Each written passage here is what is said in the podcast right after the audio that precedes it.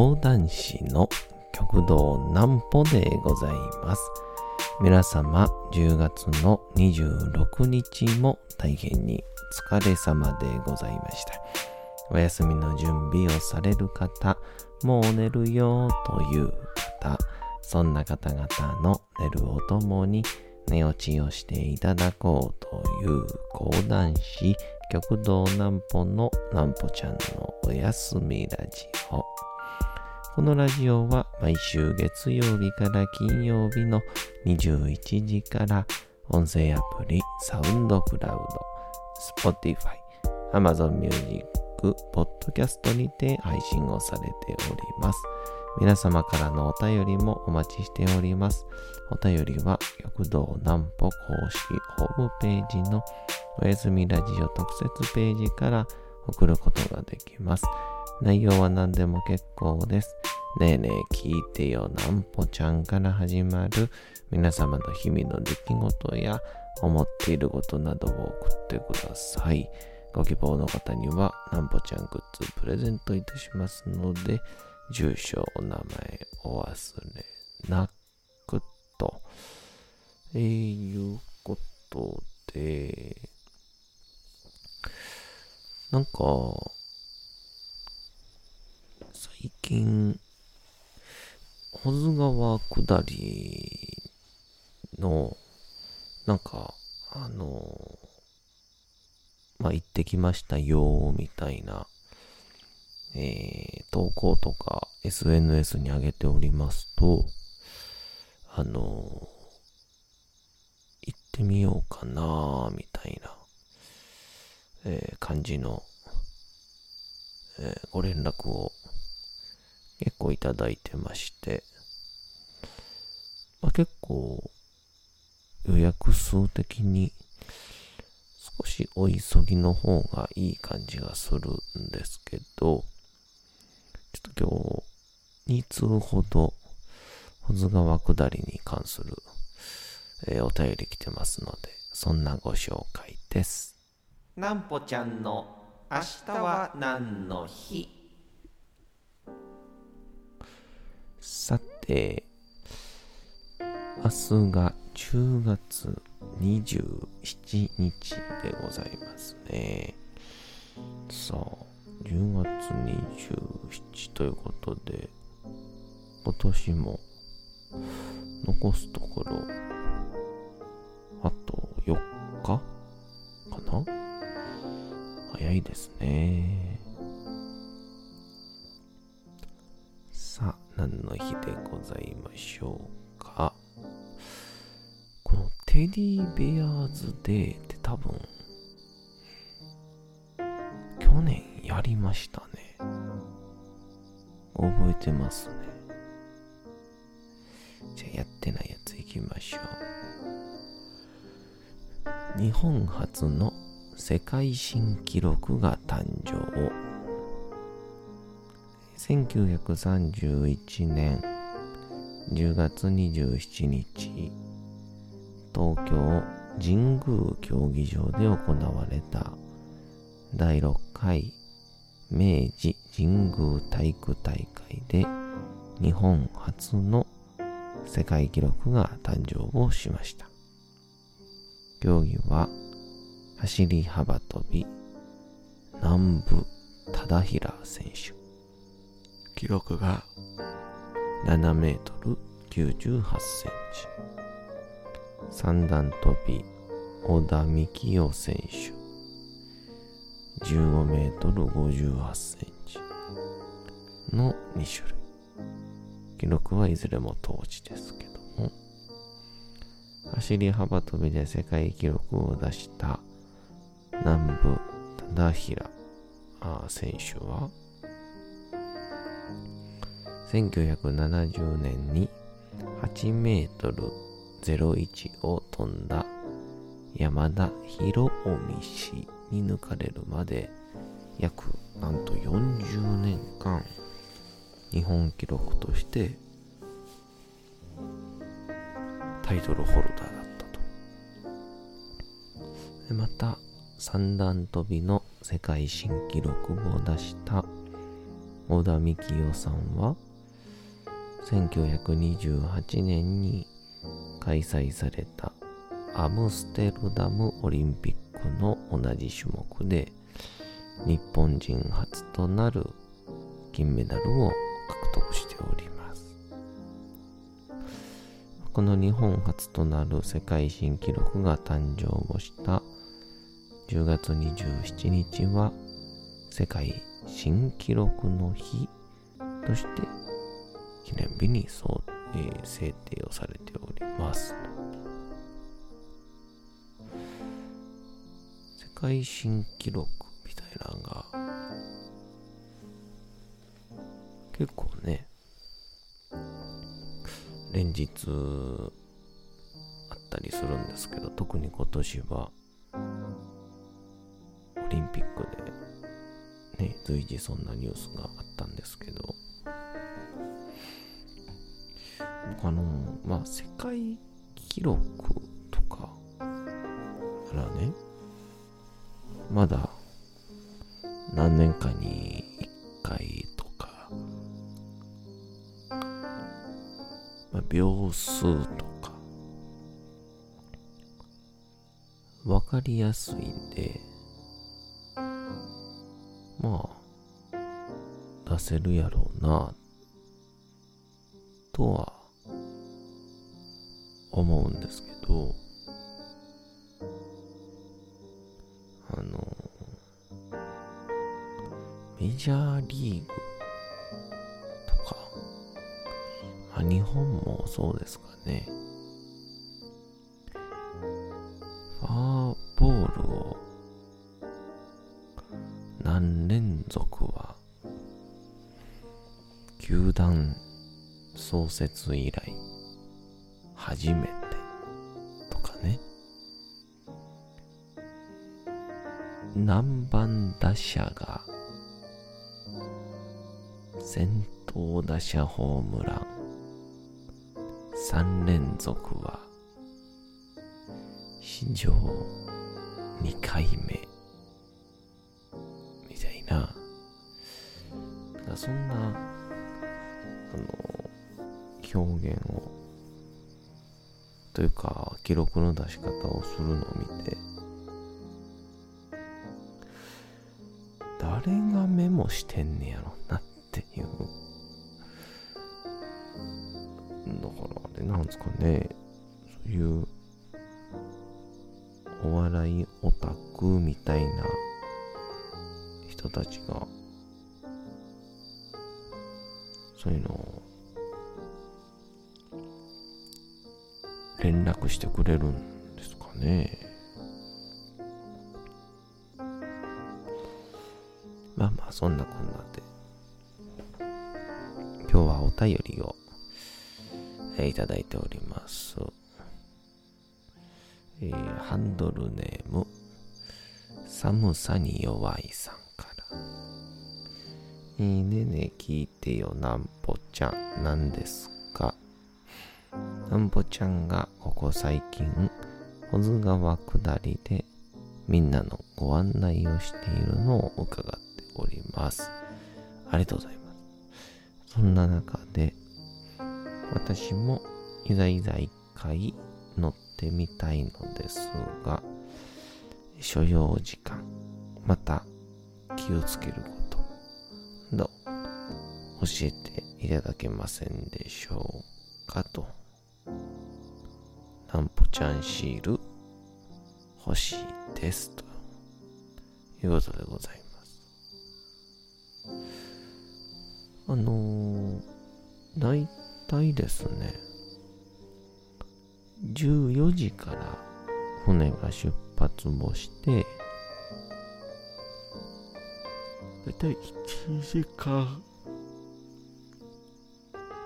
半ぐらいですかね。で、あの水の量が雨によって変わるんですけど、水が多ければ多いほど、えー、スピードが早くなるらしいので、うん。まあ、ここ最近、雨が降ってなくて、昨日、大阪は一日中雨やったんですけど、それの影響が、小津川とか亀岡まで行ってるかわかりませんが、また11月にかけて、まあ、スピードも上がるんじゃないかなというような感じで、ちょうど僕らが8月末やら9月に乗ったリハーサルではもうむしろ回も、え、リハーサルが中止になるぐらい雨が多くて保津川における最短というか1時間半ぐらいのあ違う違う、1時間。10分とか、そういうような時間だったのを思い出しましたね。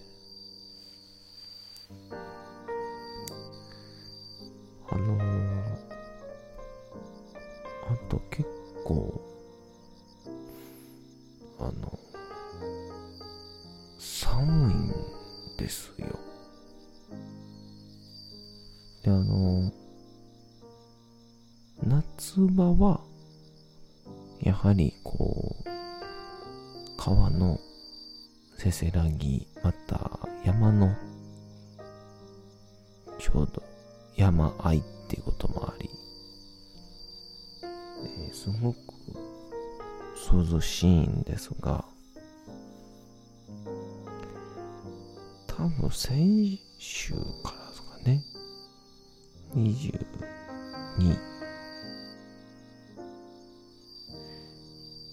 その辺りでは、非常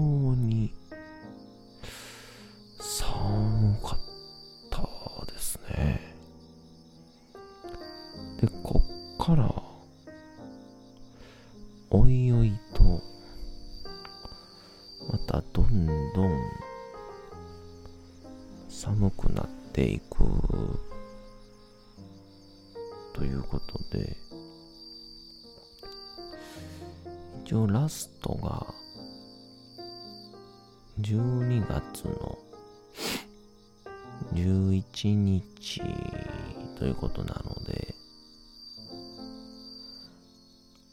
まあ、そこではもしかしたら、えー、保津川下り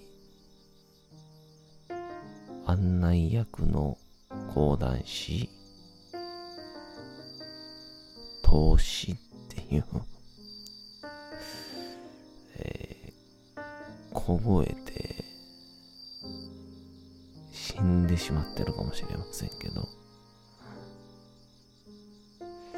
まあでも、いっそのこと、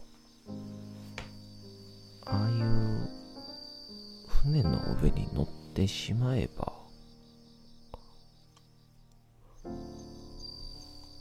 楽だったりするんですかね。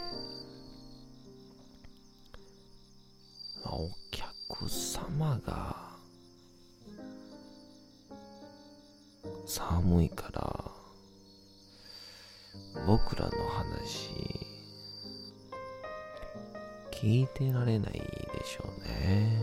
うん。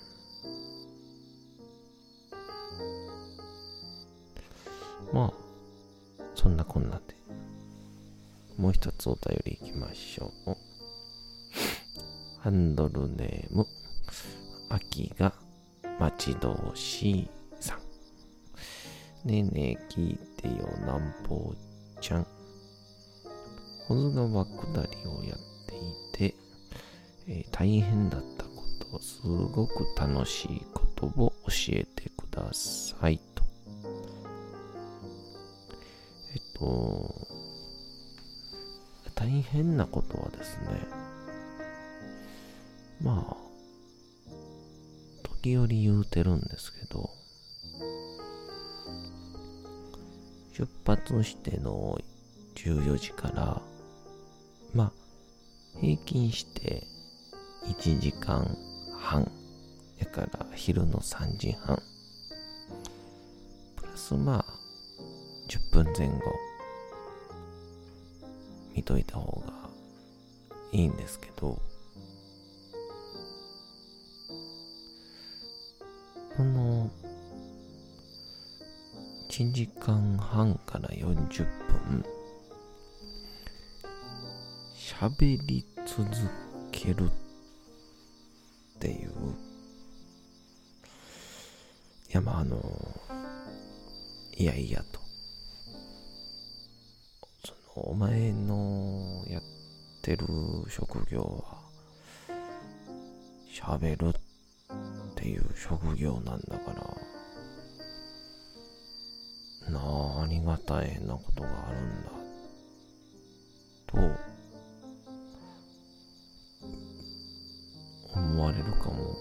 れませんが。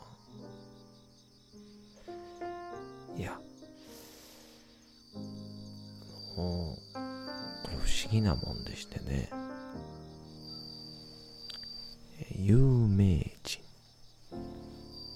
もしくは、えー、まあ、前説みたいなね、盛り上げる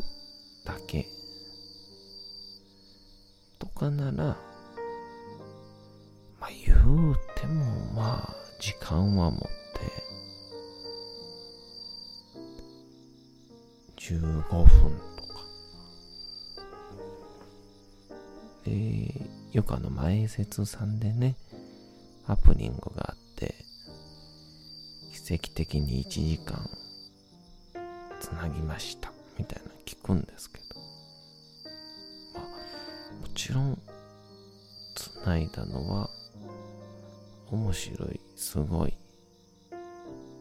ですけど、それはまあ後で有名人が出てくるという安心感と期待感がありますから、とがり、保津川は、無名のナンポスターと無名のナンポ終わりですから、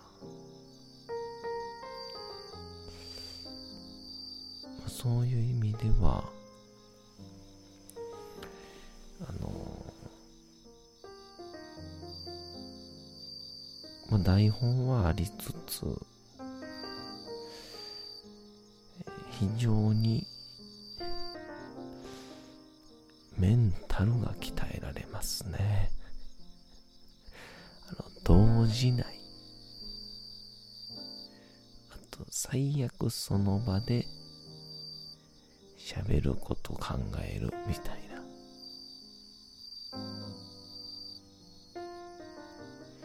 でも、楽しかったことは、まあでも言うて、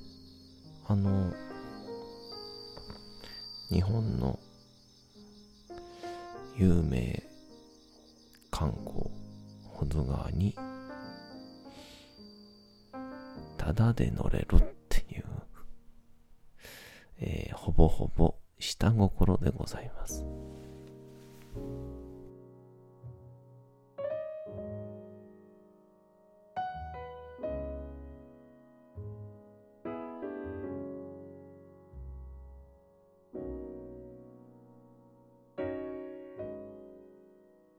さて時刻はうとうと朗読会の時間となりました。皆様、小さい頃眠れなかった時に、お父さん、お母さん、おじいちゃん、おばあちゃん、お世話になっている方に本を読んでもらった思いではないでしょうか。なかなか眠れないという方のお力に寝落ちをしていただければと、毎日様々な物語、小説をお届けしております。さて、本日もお読みしますのは、チャップリン自伝若き日々でございます。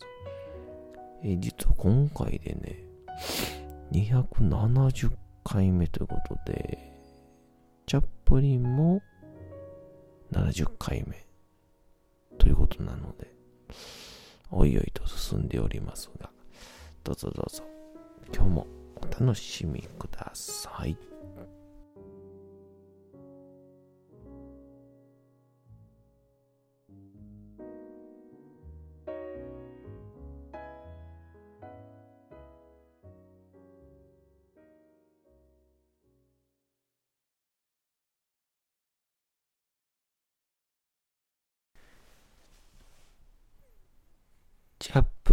自伝若き日々。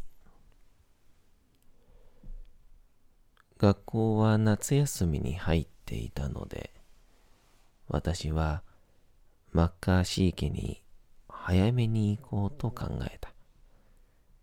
みすぼらしい屋根裏部屋の我が家から逃れられることなら何だってしただろう。遊んだ後、一家は昼食に誘ってくれた。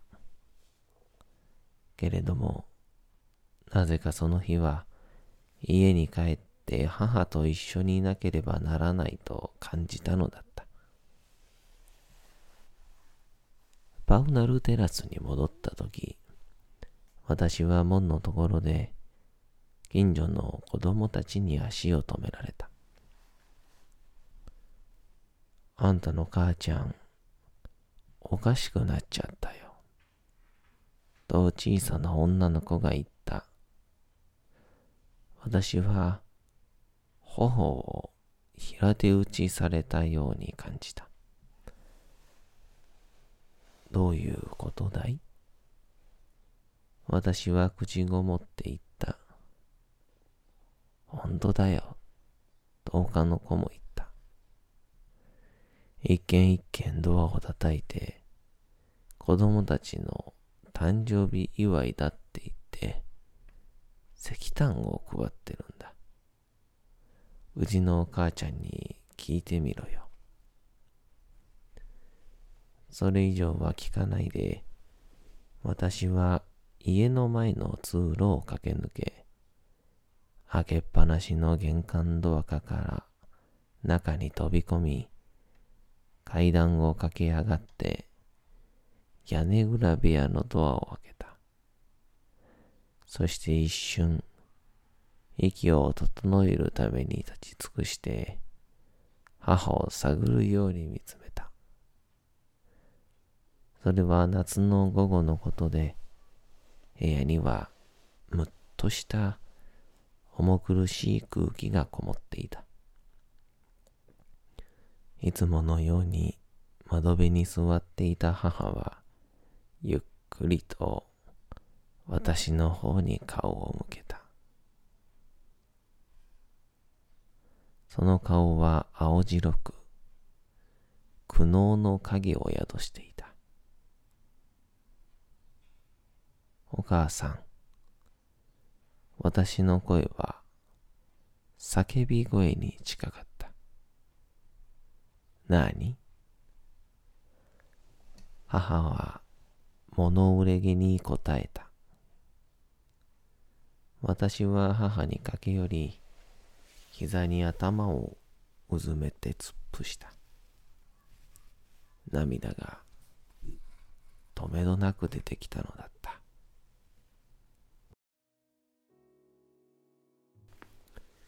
さて、本日もお送りしてきました、なんぽちゃんのおやすみラジオ。というわけでございまして、10月の26日も大変にお疲れ様でございました。